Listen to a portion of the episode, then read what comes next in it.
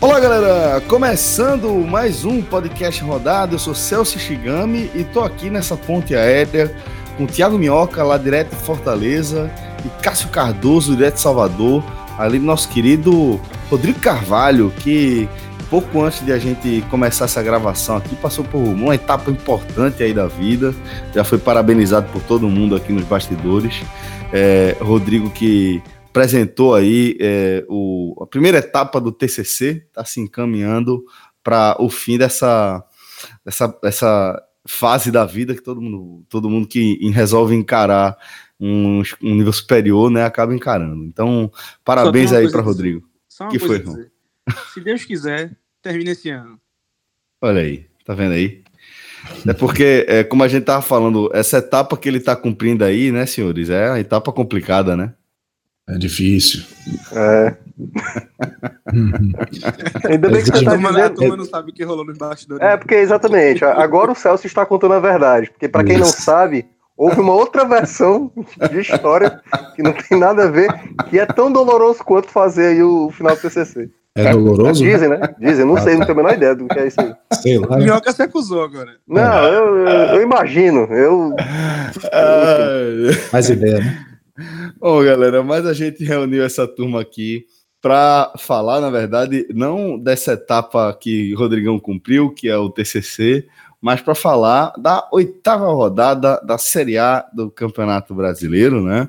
É, e mais uma vez a gente vai contar. Opa, alguém caiu até da cadeira aí. Tá em paz, sou eu. Fiquei nervoso. É, a cara de Cássio, cai da cadeira com ele. Mas, é, mais uma vez aqui nesse programa, a gente vai ter a querida Clínica Horto, que não sei se vocês acompanharam, galera. É, Tiago ainda não teve a oportunidade de acompanhar aqui um podcast Experience em loco. Cardoso já, já foi comandante do Boa Terra, esse time que deixou saudade em tanta gente. Terceiro aí. lugar. Pois é, e que mais cedo ou mais tarde acaba voltando, viu? Certeza. Certeza que daqui a um tempo você vai dar uma conferida. Minhoca ainda não conferiu em loco, mas tá chegando também a hora, né, Minhoca? É, o pessoal já tá, já deu o nome aí, Excel FC, e eu adorei, né, pô. eu gosto muito de verde, por exemplo, então se o uniforme for verde, melhor ainda e tal, então com certeza vai, na próxima aí, com certeza estaremos aí. Pois é, é mas é, não sei se vocês conseguiram acompanhar as transmissões que a gente fez é, nas redes sociais, inclusive o Rodrigo Carvalho aí, nessa cobertura ao longo do dia. Não sei se vocês puderam ver, mas, pô, a gente estava contando ali com uma estrutura da Horto de causar inveja a muito campeonato profissional por aí afora, viu? Porque... Certeza velho, a galera com os equipamentos lá para recovery, inclusive com a equipe, nosso querido Jamerson, que é fisioterapeuta-chefe lá da seção de fisioterapeutas da Clínica Horto, tava, tava lá com a galera, tinha um negócio, meu irmão, eu, eu não sei nem explicar como é que aquele negócio funciona, eu sei que fez fila, era um negócio que relaxava a musculatura do, do pessoal, você botava como se fosse uma uma calça de espuma, assim, e ficava lá com, com oxigênio. Pô, fiquei, fiquei impressionado. E que estrutura, velho. Que estrutura espetacular que a Clínica Horto levou para lá. Então a gente agradece mais uma vez a galera aí da Clínica Horto, sempre muito atenciosa com todo mundo, né? Cuidou de alguns atletas é, do nosso podcast Experience antes é, de a bola começar a rolar. Nosso querido, inclusive, Moacir, que fez parte dos Maldines aí durante duas edições e nessa defendeu o nosso estimado Tô Morto. Inclusive, é, só esteve apto, só teve condições de jogar depois de dar um pulinho, fazer um pit stop, um pit stop lá na Clínica Otto, que também vai receber um, bom número de atletas depois da, do campeonato, tá? Então, se você é, tiver, você é peladeiro ou você é atleta de fim de semana, tá sentindo aquela dorzinha que te incomoda, não deixa de passar lá na clínica Orto para você é, deixar esse problema para trás, né? A clínica Orto tem mais de 10 especialistas lá em ortopedia e traumatologia, além de uma equipe completa de fisioterapia, de, de fisioterapia que a gente pôde acompanhar só um pedacinho dela agindo em loco lá no Podcast Experience. Agora, para a gente falar dessa rodada, galera, a gente começa falando é, da vitória do Vasco. Olha só, falar de vitória do Vasco abrindo a rodada. 2 a 1 sobre o Internacional em São Januário. Vocês acompanharam esse jogo? Rapaz, acompanhei a dinâmica dele. É. Não, não, viu, não assisti o jogo, não. Mas, é, assim, surpreendeu, né? Que o Vasco, o Inter vinha bem, disputando as primeiras posições, 13 pontos. E com certeza não estava na conta do Internacional perder esse jogo, não. É, eu, eu cheguei a acompanhar o segundo tempo. Foi a primeira vitória do Vasco, né? É, do campeonato. Agora só o Havaí que é, é, tá sem vencer. E como eu tinha falado, acho que umas duas edições passadas, que foi exatamente nós três, né? A gente fez o programa. Eu via, eu mencionei naquele programa que eu não via o Vasco tão mosca morta como muita gente apostava. Mas, lembrando, não estou dizendo que o time é bom. Para mim, o time do Vasco é um time ruim. Mas não é um time tão fraco assim como muita gente pintou. Até eu destaquei, na, na, acho que há dois programas atrás, que o Vasco teve uma tabela, se comparado ao Botafogo, comparado ao Goiás, equipes que estão até bem classificadas, o Vasco teve mais dificuldades, né?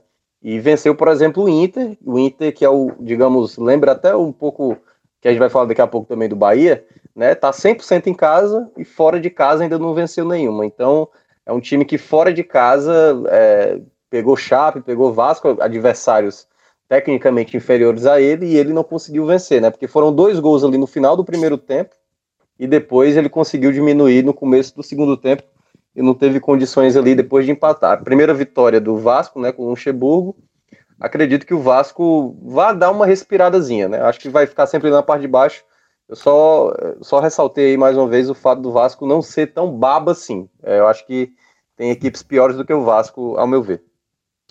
Quando o Vasco embalar, que o Vasco vai pegar o Ceará na próxima rodada, né? Aí vai parar para a Copa América. É, exatamente. Que zica. Bom, galera, é, a rodada ela seguiu no sábado e começou no sábado com a vitória do Palmeiras por 1 a 0 mais uma vitória do Palmeiras, né? Que segue na liderança isolada na competição, é, mesmo levando em consideração que tem aquela, aqueles três pontos é, com do, do, da vitória com o Botafogo suspensos, né? Mesmo assim, sem levar em consideração aqueles três pontos, o Palmeiras segue na liderança isolada e fica a pergunta, né? Quem é que vai parar esse Palmeiras? Se é que alguém vai parar, né? Rapaz, 90% de aproveitamento sem contar esse jogo do Botafogo. Absurdo, 90,5. É, é, é muita coisa, só tomou dois gols, fez 15, já é o melhor ataque, a melhor defesa. É, é um time que, assim, tá nadando de braçada até agora. E agora esse jogo contra o Atlético Paranaense não foi um jogo tão simples assim, não. É, o Palmeiras teve suas chances, especial no segundo tempo, criou mais, mas o Atlético também chegou, o Atlético também levou perigo em determinado momento da partida, o 0 a 0 ali, o Atlético tentando chegar no contra-ataque, Palmeiras perdendo o gol, muita gente prendeu a respiração no Allianz Parque, porque apesar de ser um Atlético com formação, vamos dizer assim, mais mesclada, foi um time que, que incomodou bastante o Palmeiras, foi um resultado difícil, o gol de pênalti do Rafael Veiga, lei do ex, né, pediu para bater, mas ainda no final das contas o Palmeiras foi lá e botou mais, mais três pontos na, na tabela aí, e a gente mirando a próxima rodada do Palmeiras, é o líder contra o Lanterna, né? E aí, ou acontece aquelas coisas assombradas de futebol, né? Que ninguém espera, de repente o Havaí vai fazer um a zero lá. Mas é uma chance em, em mil, né? A gente imagina aí que o Palmeiras ser derrotado só depois da Copa América, vocês. Pois é, os números, Minhoca, são meio é, assombrosos, vamos colocar dessa forma, né? Porque é, se você for ver pontuação, o Santos ainda está minimamente no encalço do Palmeiras, né? O Santos que é, também venceu na rodada, venceu o Atlético Mineiro por 3 a 1 a gente vai falar desse jogo mais na frente, chegou a 17 pontos, mas o Palmeiras pode abrir 5, se for confirmada aí a vitória sobre o Botafogo, mesmo é, jogando de novo, a chance de vencer o Botafogo é, enorme, né? Então, assim, se você for ver a pontuação, não chega nem a ser tão assustador, mas quando você vai ver número de gols marcados, uhum. principalmente o número de gols sofridos e o saldo de gol, você vê como o Palmeiras está sobrando. O Palmeiras é. já marcou 15 gols, né? É, sofreu somente dois gols em oito rodadas. Tem saldo de 13. O Santos, por exemplo, tem saldo de 4. É absurda a vantagem. É, são absurdos os números do, do Palmeiras, né? É, e é absurdo também, porque tem um treinador que é o Filipão, né? Tipo, apesar de muita gente achar ele antiquado, assim, na, na, na, maneira de, de ler, até porque ele foca muito em resultado, não, não se preocupa em fazer futebol espetáculo nem nada. O elenco que tem do Palmeiras, é, é por isso que também a diferença, né? Tipo, se você olha só o elenco do Palmeiras, a gente já poderia imaginar que seria um time disparadamente. E quando ele consegue traduzir essa qualidade em campo, nos resultados, a gente vê essa diferença. De fato, como o, o Cardoso falou e o Cássio, é, foi uma partida difícil, né? O Atlético Paranaense ofereceu uma, uma resistência, claro que cada vez mais as pessoas vão estar tá vendo onde o Palmeiras tem suas dificuldades, aonde o Palmeiras pode uh, acabar dando algumas brechas, uma hora vai acontecer essa derrota. Não, acho muito difícil acontecer 38 rodadas sem o Palmeiras perder, principalmente porque quando tiver o clássico contra o Corinthians e o Palmeiras principalmente o Carilli, né? O Carilli é impressionante no, nos clássicos, seja principalmente até lá, lá no, no, no, no Allianz Arena, né? É muito, é muito impressionante a, a, vantagem que o Carilli conseguiu estabelecer diante do Palmeiras. O Palmeiras, eu acho que é a única pedra de sapato. Digamos, se eu fosse apostar hoje, eu apostaria no jogo contra o Corinthians, que viria essa derrota. Mas certamente o Palmeiras, disparadamente, eu estava até olhando aqui, são, se considerar o jogo do Botafogo, são oito jogos, e aí no caso seriam 22 pontos. Só quem conquistou isso nas, nos oito primeiros jogos de Série A, isso pegando de 2006, né, com 20 clubes, até agora 2019, só o Corinthians de 2011 conseguiu chegar nesse feito, né? Então não é uma, uma tarefa tão simples, né? Lembrando que também o Corinthians de 2017 passou o primeiro turno inteiro sem perder, foi perder só quando retornou quando começou o retorno. Então, é, é, é isso, é uma qualidade bem acima do, da, das demais equipes. E para os demais que brigam ali pelo título, que é Flamengo, Cruzeiro e Grêmio, Cruzeiro e Grêmio patinando, né? E o Flamengo ali é, também, é, vez ou outra, acaba cometendo seus tropeços. Então, acho que merecidamente Palmeiras vai liderando aí com bastante folga. Só dois detalhes aí, Celso e Minhoca, que se a gente seguir, for seguir essa lógica, o encontro de Palmeiras com o Corinthians na, na, no Allianz Parque é na 32 rodada, dia 10 de novembro. Né? Eles se encontram dia. Já vai ter sido campeão, se essa marcha é, continuar até lá. E já vai ter batido a, o recorde, pelo menos do Santa Cruz, já vai ser garantido, né? E aí. Eu não sei nem se do Botafogo, tem que fazer a conta e minhoca é melhor. Não, é, não, e, ó, tá, Ó, só para repassar, são 31 jogos de vencibilidade, considerando os, os, da, os da temporada passada e agora com essa, isso contando com o jogo do Botafogo. Se o, jo o jogo do Botafogo for refeito, aí cai para 30 a, a quantidade de jogos sem perder. Só, né? é, é, exatamente. Jogando e aí, lembrando, o Santa Cruz de 77, 78 foram 35 jogos e o Botafogo, que é o primeiro, 42 jogos sem perder. Mas é aquela coisa, né? A do Palmeiras é maior porque adversário. Tá né? ponto, e tá com cheirinho de que vai, de que vai, vai rolar essa, essa marca, né? Ah, e depois dessa sua fala aí, eu vou até considerar uma fala meio João Grilo aí, viu? Isso. Celso, Celso ganhou toda a simpatia da massa alviverde de Parque Antártica, como diziam os antigos. Só um detalhe. É, Tenho muita assim, simpatia também não pelo Palmeiras. Faz ideia. O, o, só um detalhe: o, o Palmeiras está tratando o visitante, né, a torcida visitante no Allianz Parque, como Absurdo, gado. Né? Absurdo. Aquela Absurdo. tela, aquela tela ali, rapaz, encontrem outra solução, pelo o valor, O valor que o torcedor paga para ficar dentro de uma gaiola, que com o reflexo do sol em determinado momento ali, faz com que você não enxergue absolutamente nada, é absurdo. Absurdo. absurdo. Antes era um vidro, era um negócio também que batia o sol e, e ninguém enxergava nada. Agora trocaram por essa tela.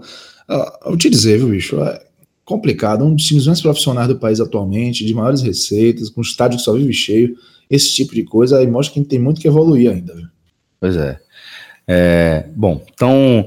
Seguindo aqui a nossa análise da rodada, a gente segue com os jogos do sábado é, na faixa das 19 horas, onde a gente teve duas partidas. E aí, Minhoca, queria que você falasse um pouquinho dessa vitória do Grêmio sobre o Fortaleza, porque faltou muito pouco para o Fortaleza, para o time de Rogério Ceni voltar pelo menos um pontinho, né, lá do Centenário, porque o gol saiu só aos 44 segundo tempo.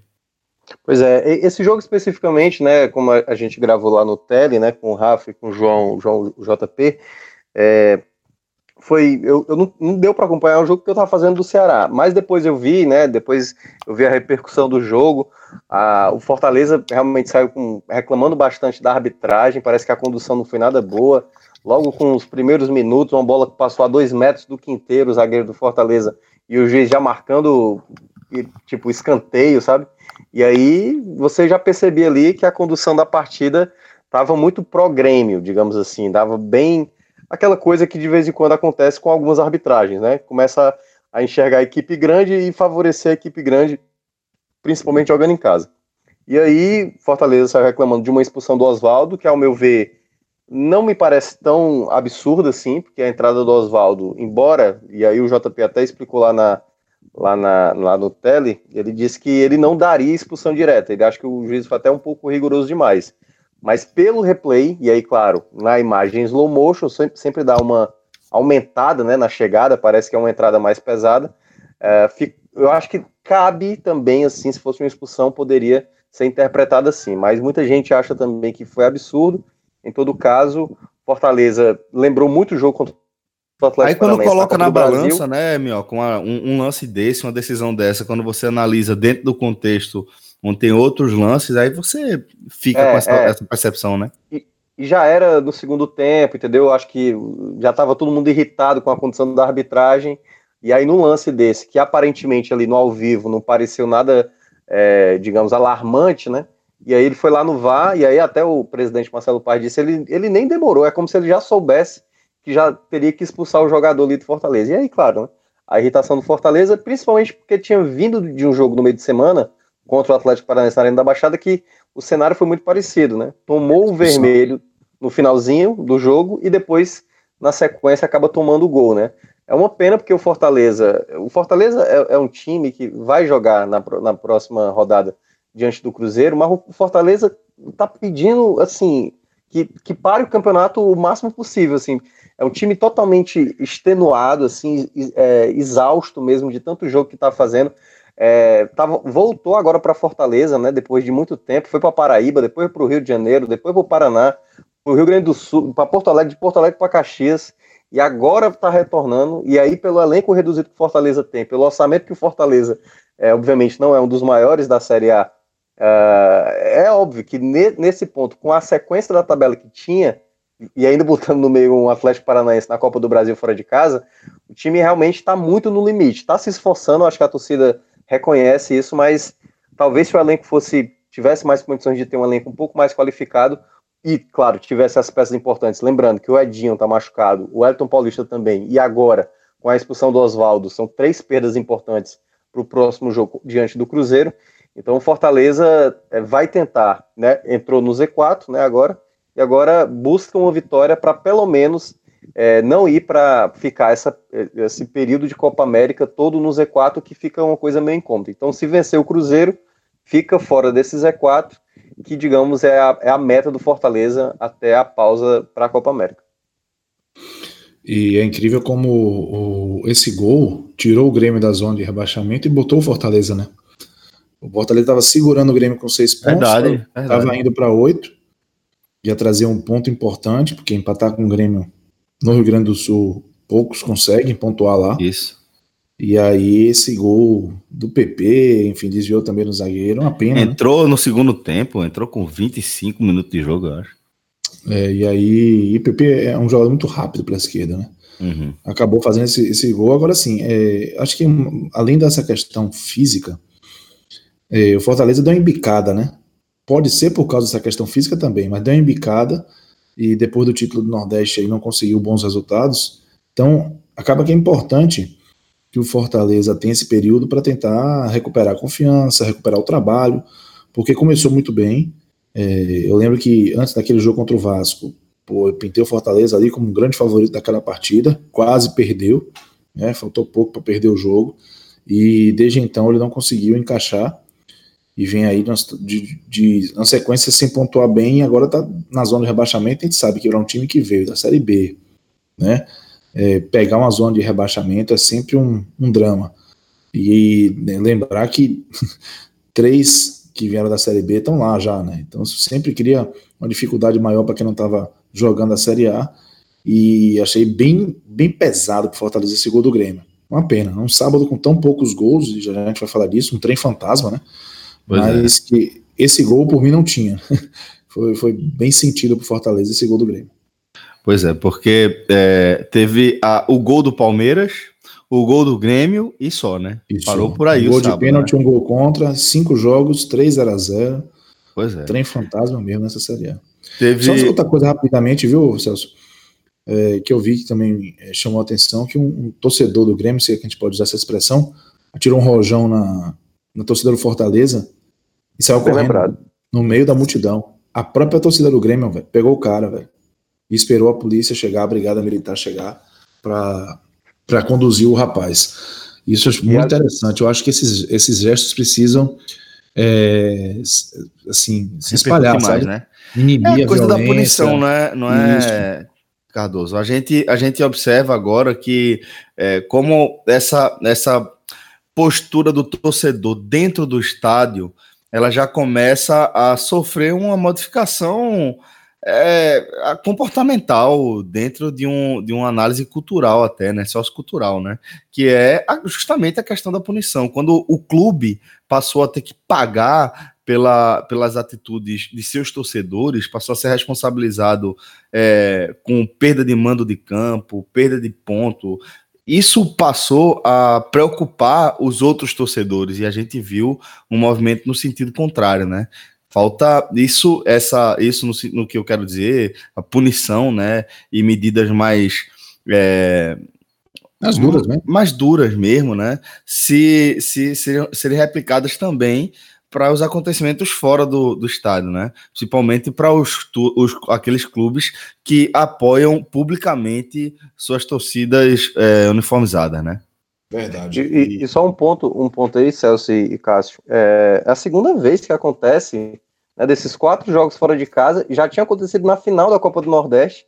A torcida do Botafogo também atirou rojões ali, bombas para a torcida do Fortaleza. Depois a torcida do Fortaleza tentou revidar teve um problema ali com a polícia também.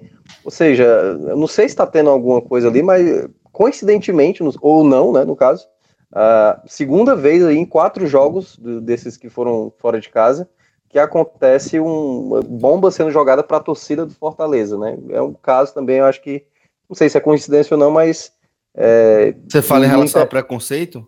Não, não sei se preconceito, ou se a torcida do Fortaleza tá fazendo alguma coisa ali que acaba ah, inflamando tá, entendi, a torcida. Entendi. Em todo caso, né, o fato de uma outra torcida jogar uma bomba para outra aí, provocação sempre existe, né? Agora, o fato de alguém jogar a bomba na torcida adversária aí é, é, o, é o sair do, do, né? É o sair muito do ponto da, da, ali das provocações.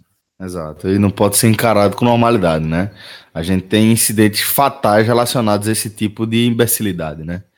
Bom, então, é, seguindo aqui a análise da rodada, como o próprio Cardoso já adiantou, é, depois dessas duas vitórias do sábado, né? É, lembrando que o Palmeiras, o jogo foi às quatro e meia, e aí às 19 começou esse jogo do Grêmio junto com o 0 a 0 entre Cruzeiro e Corinthians, e a partir daí foi só 0 a 0 né? Cruzeiro até deu uma, uma, uma amassada mesmo no Corinthians, mas Walter estava numa noite inspirada, garantiu esse empate aí para o time de Carilli, né? É interessante que Walter ele vai, sempre se mostra útil, né? É, um é impressionante, que, é impressionante. Que... Eu acho que, que é o reserva mais eficiente do, do futebol brasileiro, sabia? É, eu acho ele muito, muito seguro e, e, foi fundamental. Né? O Cruzeiro finalizou 23 vezes. Chances reais foram 10. E contra 6 apenas do Corinthians em finalizações e 3 chances reais.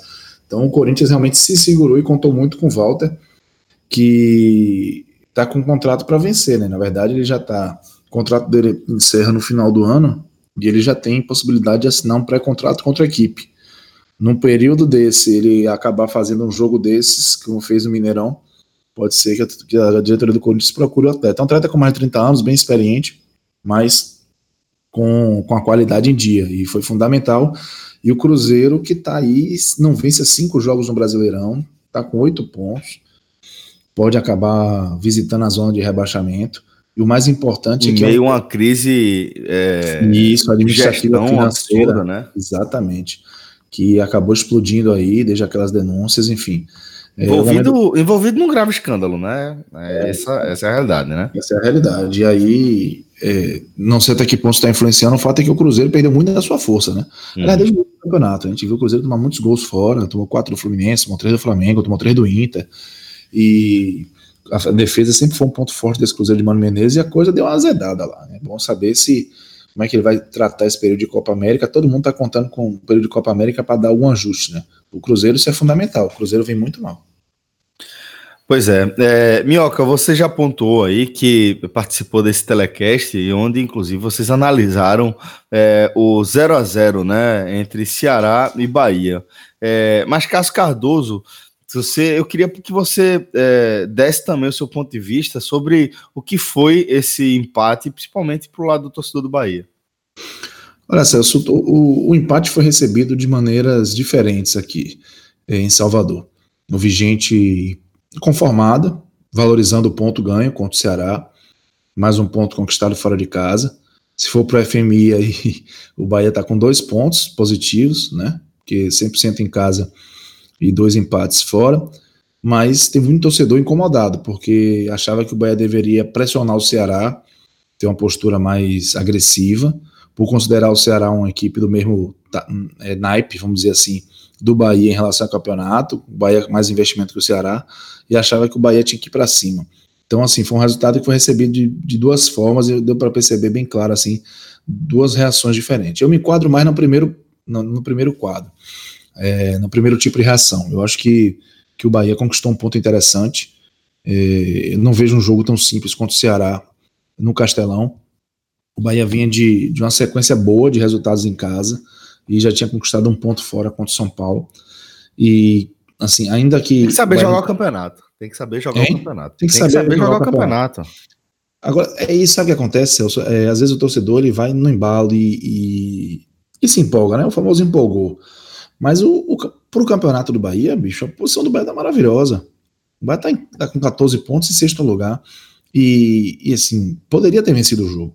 É porque foi um Bahia assim, com menos pressão. Foi um Bahia que não sofreu uma pressão, mas também não conseguiu dar pressão. Né? Criou algumas chances, sim. O Ceará também criou as dele. Douglas foi bem. É, o Arthur Kaique botou a bola na trave, perdeu o gol no primeiro tempo. Foi um jogo que os dois clubes tiveram chance, mas que o, o Bahia não foi um time tão intenso, tão concentrado, tão focado como foi em outras oportunidades, e eu acredito que isso é normal. Então, assim, você avaliar que num, num momento de baixa produção você consegue um ponto fora de casa, tá valendo. Tá? Para mim é um ponto valioso. E por mais que o Ceará seja uma equipe que está com investimento menor que o Bahia, que é uma equipe que, cujo elenco não tem a mesma qualidade do elenco do Bahia, eu vejo o Ceará uma, uma equipe é, com um bom treinador, bem organizada e bem competitiva. Para mim, o Bahia pode sim valorizar esse ponto, porque foi um ponto conquistado onde muitos clubes não vão conseguir somar. Né? E aí o, o Bahia é, pega e eu seguro o Ceará também, né? Porque o Ceará podia chegar ali e se aproximar do Bahia. Então, e outra coisa, o Bahia não tomou gol de novo com, com o Gregory, com o Douglas Augusto e com o Elton no meio campo. É, é uma trinca de volantes que está conseguindo segurar ali o sistema defensivo do Bahia e não vai poder se repetir no jogo contra o Inter. O Gregory está suspenso, mas é um ponto positivo da, do jogo também. Eu achei que foi um, um, jogo ruim do Bahia com um resultado bom. Minhoca, veja só, se a gente pode enxergar é, a partir desse prisma que Cardoso destacou, né, que um empate fora de casa para o Bahia foi um bom resultado dentro do cenário do campeonato como um todo, acho que não, não dá para a gente dizer o mesmo em relação ao outro 0 a 0 ao terceiro 0 a 0 do sábado, né, que foi o 0 a 0 entre Havaí e o São Paulo, que o Havaí, como a gente já pontuou aqui, lanterna da competição, e o São Paulo, que com esse empate amplia para quatro rodadas o seu jejum de vitórias.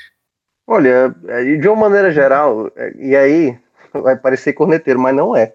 é foi um 0 a 0 que, se você olhar o que é o que o São Paulo está produzindo of ofensivamente, não marcar gols até contra o Havaí não me parece estranho. É, e o Havaí também não é um dos melhores ataques. Aliás, é o segundo pior ataque da Série A, só atrás do CSA. Né? O CSA tem três gols, o Havaí, Havaí marcou quatro. E o São Paulo está com uma crise danada. Eu até brinquei lá no, no Clube 45, eu falei, olha, quando a Cristiane voltar do, do Mundial Feminino, camisa 9 do São Paulo, porque é impressionante, porque ela tem muito mais cacuete ali de um camisa 9 do que os atuais jogadores ali ofensivos do São Paulo. Mas ela tem muito mais cacuete de camisa 9 do que a do maioria. Que muitos, do que muitos. a maioria né? dos times que eu tô lembrando aqui, viu? é, não, tem, tem muitos mesmo. Tem muitos. Então o São Paulo é aquela coisa, tá administrando uma crise em, em oitavo lugar. Né? É, muita gente de vez em quando, tipo assim, cara, como é que o São Paulo, com crise e tudo, tá lá em cima? É porque tem partida que vence que ninguém lembra. Por exemplo, teve a vitória diante do Fortaleza, que naquela partida o Fortaleza foi bem melhor do que o São Paulo. Então, se era para ter um vencedor ali, seria o Fortaleza. Só que Fortaleza não aproveitou a chance, o São Paulo foi lá, teve uma oportunidade com o Hernandes e acabou fazendo o gol, né? Então, o São Paulo vai, vai com seus problemas, mas mesmo assim figurando ali na parte de cima. Já o Havaí, o Havaí de fato é uma equipe bastante frágil, né? Hoje é, se encontra na lanterna do campeonato, é a única equipe que não venceu ainda, né? Então, isso mostra também o, o quão a crise do São Paulo é grande, porque é uma equipe muito frágil, até mesmo. Tudo bem, é, dá um certo trabalho jogar contra o Havaí lá na ressacada. Mas equipe do tamanho do São Paulo, né? O investimento que, que, que, o, que o São Paulo tem, não é para estar tá desperdiçando ponto exatamente para Havaí. E aí acho que foi um resultado que diz muito o que são as duas equipes no atual momento da Série A. Bom, eu não fiquei. É... Oi, pode, pode, pode, seguir, Carlos, por favor. É, eu não fiquei surpreso com o Havaí nessa situação. Eu lembro que no nosso audioguia eu coloquei o Havaí junto do CSA com a Minardi. E eu já tive o CSA está sendo mais competitivo até que o próprio Havaí. É, e eu, a situação do São Paulo é, eu estava convicto que o São Paulo ia conseguir vencer o Havaí, e não conseguir vencer o Havaí realmente é muito grave. E isso serve de alerta para aqui, né? Para o quintal do torcedor do Bahia. Porque é evidente que não se pode é, desprezar o fato do Bahia eliminar o São Paulo, fazer três jogos sem sofrer gol do São Paulo. Tudo isso é importante, mas é um São Paulo que tem dificuldade de marcar gol em vários times, inclusive frágeis, como é o, o time do Havaí. E aí é que entra o alerta. É, é um, é um, é um o, o que o Bahia fez é valioso, é para se comemorar, eliminar o São Paulo, mas não transformou o Bahia em uma superpotência do futebol brasileiro. Né? O momento do São Paulo é muito ruim. São Paulo é uma equipe que tem sérias dificuldades para criar, é um time engessado, pouco criativo. E se isso ficou claro contra o Bahia, mas a gente poderia atribuir ah, essa questão ao desempenho, à estratégia do Bahia, que acabou sendo bom, não, dá para dizer o mesmo do Havaí. O Havaí é uma equipe que tem muitos limites, é uma equipe que tem, assim, toda a pinta de que vai chegar no meio para o final do campeonato absolutamente largada, já planejando 2020 na Série B. E o São Paulo não consegue fazer gol nesse time, sabe? É, os últimos jogos do São Paulo no Campeonato Brasileiro fez um gol com o Cruzeiro, um gol contra, com, contra o Fortaleza, e isso em o quê? cinco partidas porque aí jogou sem fazer gol contra o Bahia, sem fazer gol contra o Corinthians, sem fazer gol contra o Havaí. E, pô, Corinthians vai lá, mas jogar contra o Bahia no Morumbi e não fazer gol é estranho. Por mais que o Bahia tenha ido bem. E jogar contra o Havaí em qualquer lugar e não fazer gol também. Então, São Paulo, eu vou com, com o Minhoca aí. São Paulo tá num momento dramático e Cuca é, chegou aí, deu aquele gás no time, deu aquela motivada é, é, na reta final do Campeonato Paulista. Também tava um caos o ambiente mas é, parece que encontrou um teto muito rápido, né, da, da, da, transformação do time e não consegue fazer o São Paulo sair do lugar. É, e aí, só lembrando, são dos seis jogos, dos últimos seis jogos, né, pegando Série A com Copa do Brasil, um gol apenas do São Paulo, que foi exatamente o empate contra o Cruzeiro. Puxado. Daqui a pouco a gente segue aqui com a análise dos jogos do domingo.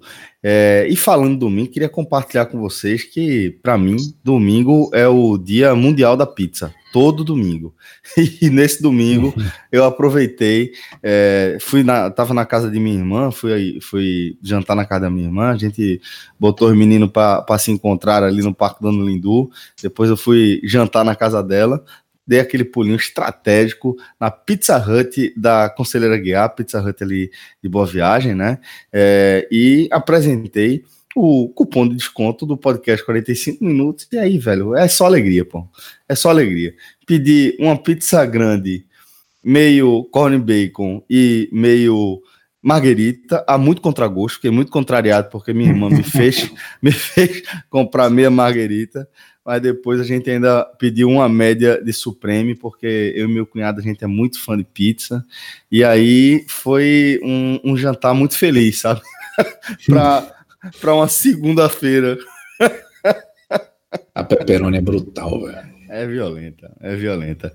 E aí, Cardoso, é, lembrando que os nossos amigos de Salvador também podem aproveitar esse desconto de 20% é, em uma das sete é, lojas físicas aí de Salvador, né? Fica bom, né, irmão? O povo tá on fire, né, velho? A galera tá frenética. A gente viu lá no, no, no, no grupo de WhatsApp do Clube 45 que é, o pessoal toda hora posta. O Brené recentemente tá gravando na segunda de noite. Ele postou já todo feliz, ó. Rodou tranquilo aqui, desconto. A galera tá, tá abraçando total, né, velho? E, pô, Pizza Hut com esse desconto. Vamos chegar em Fortaleza, viu, Mioca? Vamos chegar em Fortaleza. Temos que chegar. Ixi, temos que, agora você se aliás. Já tá rolando cobrança. Assim, Celso joga o doce, aí o povo ouve. Daqui a pouco o povo vai no seu Twitter. Minhoca, cadê a minhoca? Sai de baixo da terra, minhoca. Vai conseguir esse negócio. Pronto. É, tirando, tirando essa voz, o resto eu acho que eu concordo. É, exatamente. É, é a voz da corneta no Twitter. Quando você lê determinadas coisas no Twitter, eu leio com essa voz. Você não fez isso, mas aquilo você não fez, enfim. Segue o baba, né? Não, tudo bem, é. Mas vamos parar com essa voz, que tá, não tá bom. É, vamos parar com a vozinha. Minhoca! Minhoca tá procurando um buraco que eu tô ligado nessa altura. Ah, já tá no buraco, né? Depois que você largou essa aí, meu irmão. Essa vozinha vai rodar tanto nos grupos do WhatsApp. Rodrigo, é, Olha esse Rodrigo. Cuidado que pode rodar também o que você andou fazendo aí, tão difícil. Essa sua experiência única aí que você relatou. Caminho sem volta, essas é coisas. Celso, pô. TCC, concentra, foca. É, boa, Rodrigão. Boa, foca, boa. Né? Foca, foca. Ô, Rodrigão. Ó, então, é, chegando aqui, galera, nos jogos do domingo, tá? Se a gente teve é, dois gols em cinco jogos do sábado, o domingo tentou fazer a parte dele, né? A gente começa com o jogo das 19 horas, onde o Santos, já havia comentado ali atrás, venceu o Atlético Mineiro por 3 a 1 é, e deu uma, deu uma vingada aí na Copa do Brasil, né? O jogo é, da Copa do Brasil foi no Pacaembu, esse na Vila Belmiro. E aí o Santos, a gente tá ali é, é vendo o Santos foi eliminado da, da Sul-Americana, foi eliminado da, da Copa do Brasil. Mas tá em segundo, hein?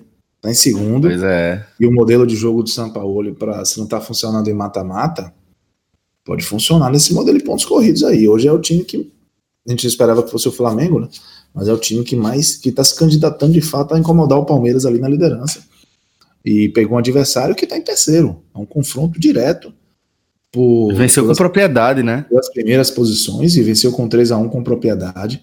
Então, assim, é, o Santos ele dá um sinal de vida aí, né? Um resultado importante para voltar a, a, a, confiança depois de perder essa vaga de virada né, na Copa do Brasil. Pro próprio e, Atlético. Um, e um ponto aí também, Celso, do Atlético Mineiro. Lembra que eu falava, né? Ó, o Atlético Mineiro tá ali na parte de cima da tabela, mas ganhou os pontos a maioria com o pessoal de baixo. Dos Verdade. 15 pontos, foram 12 com o pessoal do Nervosão para baixo, né? O CSA contra Ceará, equipes que estão brigando para tentar se manter na, na Série A, né? Acho que ele só conseguiu três pontos contra acho que contra o Grêmio, não foi isso? Ou foi contra o não, Flamengo? Ele, não tô lembrando. Ele perdeu do Grêmio, mas ele ganhou do Flamengo. Com ganhou do Flamengo, é, é, foi, exatamente. Dois jogos, aí ganhou, ganhou e perdeu o outro. Pega o São Paulo antes da, da Copa América e Prio, né? É, exatamente. Enfim, te, teoricamente é favorito, porque o Atlético Mineiro tá pelo menos com a moral melhor. Em casa, inclusive. Do, é, do, do que o São Paulo. Mas e é uma equipe. Perdeu... Hum? Desculpe, ele perdeu para Palmeiras e para Grêmio, né? Palmeiras Isso. em casa. Isso. É, mas aí, é, é, o Atlético Mineiro eu quero ver exatamente contra adversários mais que, que tipo, digamos assim, né? Pelo, pela história do clube, adversários que, que ele obviamente tem mais dificuldade de enfrentar, adversários mais fortes. O quarto 0 a 0 foi ao mesmo tempo em que o Santos vencia o Atlético Mineiro por 3 a 1 porque no Maracanã, Fluminense e Flamengo não mexeram no placar, né? Rapaz, e o, Fluminense vem criando dificuldade pro Flamengo esse ano, incrível, né? É uma diferença. Aprendeu de, a jogar contra o Flamengo, né? É uma diferença de, de investimento absurda, absurda, absurda, E ela não se reflete. Eu acho que nunca, nunca foi tão grande na história do é, clube. Desconfio que não. E nunca foi colocado em prática em 2019. É incrível como o Fluminense do Fernandinho consegue encaixar jogo no Flamengo, né? E é, é, repare, não é mais o Flamengo do Abel, né? O Flamengo já do, do, do Salles, que é um técnico interino, mas que já tem uma proposta diferente, e mesmo assim, Fluminense vai lá, faz um jogo gigante, obriga o Diego Alves a trabalhar bastante. Então, assim, é o Fluminense que joga de forma competitiva e não pontua, né? Tá ali perto da zona de rebaixamento, chegou a estar na zona de rebaixamento em um momento da rodada, o CSA fez 1x0 no Botafogo. Todo ouvido do 45 minutos, nesse momento, tá pensando a mesma coisa. Toquinho, toquinho é, e fumo. E fumo. E, mas de qualquer forma foi um resultado muito bom, o Fluminense. O Fluminense tá com bons desfalques, né? Importantes. Pois é. O Ione Gonzalez, o, o, o Matheus Ferraz, então assim, é um time que tá com, com dificuldades, é, não teve o, o o Ione, que é um jogador que tem sido muito importante, e mesmo assim foi lá, segurou a peteca, e esse 0 a 0 podia ter sido até melhor em algumas oportunidades que o time teve. Mas assim, achei que, que foi grande, né? O estádio lotado, torcedor Flamengo, 42 mil presentes, uma boa, um bom resultado para o Fluminense. É, aliás, foi esse resultado, né? O, o Carlos estava dizendo antes que a derrota para o Grêmio fez o Fortaleza entrar no Z4. Na verdade, ele não tinha entrado no Z4 ainda. Então, se o CSA tivesse vencido, ou no caso, o Fluminense pontuado contra o Flamengo, que foi o que aconteceu, o Fluminense colocaria o Fortaleza no Z4. E aí, com esse empate, colocou lá o Fortaleza no Z4. E o detalhe também do Fluminense é que dos quatro jogos que jogou de mandante, né? Esse, na verdade, foi um clássico.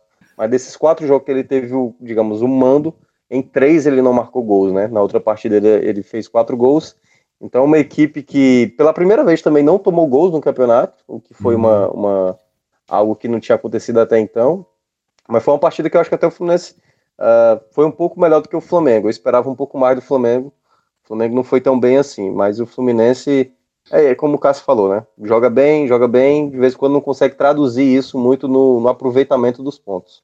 Agora, que loucura, né? O Fluminense está com 15 gols sofridos e a pior defesa do campeonato. Aí o Flamengo, que tem 13 gols marcados, é um dos melhores ataques, não conseguiu fazer gol mais uma vez no Fluminense, aquela coisa do, do encaixe, né? O pois é. aproveitamento é. do Fluminense, falar nisso, a gente tem que começar a observar, é 29%, meu irmão. É muito baixo. Baixíssimo, baixíssimo. Agora, dois desses jogos que o Fluminense fez em casa, desses três foram clássicos, né? Porque, se não estou enganado, derrota para o Botafogo foi uma de campo do Fluminense também. O clássico contra o Botafogo. Vou confirmar aqui já já. Foi exatamente. Na quarta rodada. 1x0 Botafogo, jogo no Maracanã, mando do Fluminense. Então o Fluminense tem aí. É, o início do segundo turno, por exemplo, pode ser uma boa oportunidade do Fluminense pontuar, porque ele vai fazer muitos jogos é, em sequência no Rio por conta dessa, dessa questão. Dessa vez ele está fazendo jogos no Rio contra equipes cariocas né? Mas é, no segundo turno isso vai inverter. Aí os jogos que ele faz fora ele vai poder fazer dentro de casa e somar com esses clássicos também é, no Rio de Janeiro. Exato. Sempre acaba acontecendo isso em algum momento aí para os clubes do Rio de São Paulo, principalmente, né? É, bom, a gente fechando o domingo, rapaz, velha, torcida lá no Clube Escolha 45. Fechada. Porra, a turma, a turma fechada, velho, com o CSA. Abriu o placar ainda no Rei Pelé contra o Botafogo, mas sofreu a virada aos 44. Foi cruel, não foi? Cruel essa, é, essa, essa aí eu queria começar, exatamente porque vocês dois estão envolvidos de acordo com esse resultado. Primeiro, Celso Shigami, você, você foi responsável direto pela eliminação dos Maldines lá no Pod Experience no, no sábado. Porque o time estava bem antes de você chegar nos dois jogos iniciais. Não, pô, somado, eu só perdi o primeiro. Não, eu, eu sei, mas você chegou ali no, no, segundo e tal, no meio do segundo. Não, não, não, não, né, não. Olha aí, você tá levantando. olha só, velho, que traíra. Mas assim. Eu cheguei, tipo... eu cheguei, fiz a preleção do segundo jogo e a gente venceu, pô. Nos pênaltis. Nos pênaltis. Aí, e depois a gente venceu no tempo normal. Aí o, o, o Celso estragou. O Maldines deu o título pro Fire, pô, do, do, do Fred, cara. Porque o Fred, o Fred não, não, teria sido campeão se não fosse a derrota na última rodada. Aí, esse é o primeiro detalhe. A chegada do Celso estragou o próprio time. E Aí. tanto Cássio Cardoso como João. O João é conhecido, né? Quando sai o primeiro gol do CSA, aí o, o Cássio falou assim: ó, já tá indo pra 13 terceiro. aí eu falei, macho, isso vai dar muito errado. E aí completa com o João, que aí é a carta maior, né? Quando ele é. colocou lá Olha, botou lá a imagenzinha das tartaruga ninja. Aí, meu amigo, era, era, era caixão, né? Um gol do Botafogo. Pois é, o super trunfo aí. Que foi o gol do empate e depois o Alex Santana foi lá e fez o gol da virada. Cara, é muita judiação com o Jabuti, cara. Aí é. É porque eu vi o CSA fazer 1x0, eu falei, velho, o CSA vai ganhar esse jogo. O CSA vai pra 13 terceiro, meu irmão. A gente ficou fazendo troço do Ceará, do CSA, dizendo que o CSA ia não sei o que, nem é para lugar nenhum. Já tá fazendo a pontuação, o negócio de Náutico, o negócio de, de América. E eu comecei a pensar essas coisas e eu lembrei do mais importante. A promessa de Rafael Brasileiro, pô. que falou que ia sair tanga colorida, que a gente pode escolher a tanga. Se o CSA não cair para a segunda divisão, meu irmão, na hora eu falei, Rafa, escolhe a tanga. Comece a procurar aí vá para a internet, não sei. Aí pronto. Na hora que eu botei isso, fechei o celular, liguei todo empolgado, o Botafogo tinha virado o jogo. Não vi esse jogo. É, imaginei que o jogo fosse ser bem difícil pro, pro CSA, porque o Botafogo ele tá competitivo, o Botafogo tá, tá tendo um bom trabalho do, do Barroca, Eduardo Barroca. Mas é, a partir do momento que o CSA conseguiu fazer 1 a 0 eu acreditei que ele ia segurar o placar. Uma pena. E continua na zona de rebaixamento, mas é, o que eu acho que, o que a mensagem que fica para o CSA é não esmorecer, porque os resultados já saberia que seria difícil é, de acontecer, é, mas a competitividade do CSA ela está acima do que eu imaginava que pudesse acontecer. E aí, se você consegue suportar os resultados sem acontecer, Pode ser que o CSA é, alimente uma esperança aí de, de permanência, sim, apesar de todas as dificuldades, apesar de sabermos que quando o campeonato começar a funilar, as equipes vão ficar mais competitivas, principalmente quem tem mais investimento. Mas eu fiquei surpreso com é, o CSA dar esse tete a tete no Botafogo, né? Quase beliscar um ponto, quase beliscar três. E pegou um Botafogo, repito, que é um time bem organizado, bem trabalhado pelo Eduardo Barroca. E, e, e aí só um ponto também para fechar essa questão do Botafogo, que ele também pegando também aquela coisa de qual campeonato o Botafogo disputa, dos 15 pontos, todos conquistados também com o pessoal ali do meio para baixo, né? Venceu o Bahia, venceu o Flu, venceu uh, o Fortaleza, venceu o CSA e tal, só perdeu para o Goiás, né? Que, digamos, se tivesse vencido o Goiás, estaria ali com os 18 pontos, né? E ainda tem um jogo a menos, que tudo bem, o Palmeiras é difícil vencer, mas se abrir uma possibilidade de enfrentar um Palmeiras e você ali no G4, né, vai que o time se empolga e consegue fazer um estrago grande, né? Porque esse mando, lembrando, o mando da, daquele jogo foi o mando do Botafogo, só que a partida foi realizada em Brasília, né? Se eu não me engano. Então é, tem, tem aí ainda possivelmente mais três pontos a ganhar num jogo aí pendente, caso aconteça. Pois é. é. E o Goiás, assim, entre aspas, né, em relação aos adversários do Botafogo, porque o Goiás fechou a rodada com a vitória por 3 a 1 sobre a Chapecoense. O Goiás de Claudinei Oliveira fazendo um bom trabalho aí depois de uma sequência ruim na carreira. Esporte, é, Paraná, Chapecoense, né? Aí agora fazendo um bom trabalho no Goiás, o Goiás voltando a ser o velho Goiás, que a gente mas sempre destacava, sempre gosta de brincar, né? Goiás naquele joguinho que ninguém tá vendo, vai lá e faz três pontos, e aí vence a Chapecoense por 3 a 1 e com um jogo a menos, tem ainda esse compromisso aí com o Corinthians, é, tem 12 pontos e metade de cima da tabela, né? Desculpem a ignorância, desculpem a ignorância. Qual o motivo do adiamento de Corinthians e Goiás na última rodada? Na verdade, foi porque o Corinthians jogou na quinta-feira pela Sul-Americana contra o Lara, lá na Venezuela. Aí jogaria com o Flamengo na terça-feira. Então não teria um tempo hábil para jogar no meio da semana.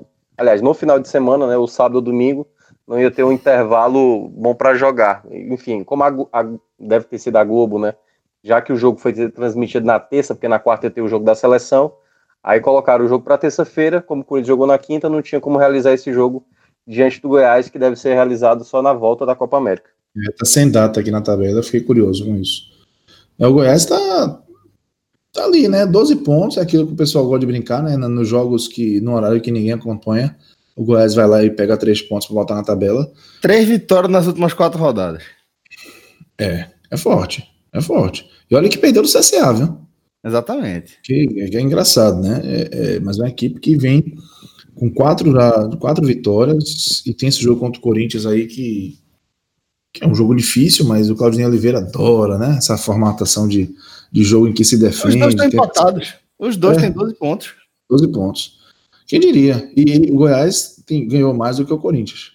Pois é. é então, mas, ó, eu, eu, eu, vou fazer também a mesma divisão. Eu tô fazendo as divisões de vez em quando de pontuação por quem cada um já enfrentou.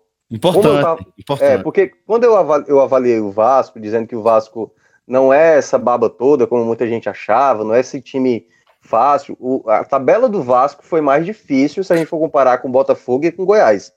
O Goiás, por exemplo, dos 12 pontos, ganhou dos 12 exatamente do pessoal do meio para baixo. Tô pegando Bahia, Fluminense, Havaí e tal, né? Ceará, Fortaleza, essas equipes aí, para mim, é da metade para baixo, né? Da parte de baixo da tabela. E aí, essas equipes, que embora eu possa estar lá em cima, possa estar lá embaixo, inicialmente muita gente apostava que a primeira meta é o quê? Se estabelecer na Série A. E os pontos do Goiás, todos foram contra essas equipes. Que aí, claro, isso é, uma, isso é bom, né? Isso é bom. Mesmo que, a colocação, mesmo que a colocação dessas equipes não seja, é, vamos dizer, condizente, por exemplo, Botafogo, a gente, né? Porque o Botafogo está em quarto e o Goiás tá ganhou quarto, do Botafogo. Exatamente, mas ninguém imaginava que o Botafogo, ninguém apostava que o Botafogo com oito rodadas estaria ali na, na quarta colocação. E aí, claro, a gente tem que ponderar um pouco isso. E aí eu até estava fazendo um levantamento aqui, é, e aí para ser bem cavalo do cão, né, contra o Goiás, é, vendo aqui a, a pontuação do pessoal com oito jogos disputado de 2006 para cá, quem tinha pontuação de 12 pontos para cima e caiu. E aí tem várias equipes, o Corinthians de 2007 o Paraná de 2007, em 2008 a Portuguesa tinha também é, 12 pontos, Guarani 2010 também tinha 12, Havaí tinha 12, o Inter, que esse é o mais absurdo, tinha 19 pontos em 8 jogos. Misericórdia. Acabou, caindo. O Curitiba tinha 15 e o Esporte ano passado tinha 14, viu? O Esporte ano passado tinha 14. Então, nem Botafogo e nem Goiás eu acho que tem que ficar com. Claro, o começo foi bom, mas lembrando, conseguiram esses pontos contra os adversários que são da parte de baixo. Essas equipes vão acabar enfrentando equipes mais fortes quando voltar da Copa América. Bom, galera, vamos também dar uma olhadinha aqui nessa nona rodada, que é a última rodada antes da parada para a Copa América, né? E aí vou pedir aquele, aquele palpite meio cego de vocês, tá? Palpite campeão. Huh? palpite campeão. É, rodada começa na quarta-feira, com o Botafogo recebendo o Grêmio às 19h15 no Engenhão. Para mim, Grêmio. Para mim, empate. Aí na quarta ainda a gente vai ter às 21 o Fortaleza recebendo o Cruzeiro finalmente voltando para casa, né, jogando no Castelão. O que é que você acha aí desse jogo, Minhoca? Ah, cara, eu vou torcer muito pro Fortaleza, mas eu tô achando que vai ser empate. Também vou na coluna do meio. Empate. Às 21h30, Cardoso, a gente tem esse encontro do Bahia com o Internacional lá no Beira Rio. É, meu amigo, aí não dá para ter clubismo, né? Tá falando de palpite, não torcida. Eu acho que o Inter vence o jogo. É, eu também fico com a vitória do Inter, até porque tá 100% em casa. E o Bahia todo desfalcado, né? O Bahia não vai ter Gregor, não vai ter Arthur, não tem Elber. Talvez não tenha Gilberto que viajou, enfim. No mesmo horário, às 21h30, a gente tem esse clássico paulista aí entre Santos e Corinthians, lá na Vila Belmiro. Santos. Corinthians. Carilha aí. e fecha aí essa faixa das 21h30 com CSA e Flamengo. Aqui não tem muito o que pensar, não, né? É, ainda mais lá É. no Mané Garrincha, né? É, Mané Garrincha é Flamengo, sim. Amém. Pois é. Aí a gente chega na quinta-feira com o Vasco recebendo o Ceará em São Januário a partir das 19h15, Minhoca. Cara, também vou torcer pro Ceará, mas eu acho que. Ah, cara, eu tô- tá, tá com cara de Vasco. Vou botar o Vasco, mas espero que dê pelo menos um empate aí. Coluna do meio. É, a torcida do Vasco já chega mais motivada, né, para esse jogo em São Januário. É um resultado que pode, inclusive, tirar o time da zona de rebaixamento antes da parada para a Copa América. Então, de repente, a gente pode ver uma mobilização interessante aí, né? É, e aí, na, às 20 horas, a gente vai ver o Atlético Mineiro recebendo o São Paulo no Independência, Minhoca. Atlético Mineiro, tem nem o que pensar, não. Atlético Mineiro. Ó, ó, ó, Celso, Oi, o homem falou coração aí, viu? Embe... Embebido de ódio, viu? sim, Ah, né? Não volta não, isso aí. E é, só lembrando que todos os outros jogos aqui, né? Todos os, os outros jogos da quinta-feira são às 20, incluindo esse do São Paulo, né? É, e aí o Palmeiras recebe o Havaí na Allianz Arena. É complicado, né? Palmeiras. Eu vou usar, eu vou botar empate. Palmeiras tá tropeçando muito contra time ali da parte de baixo.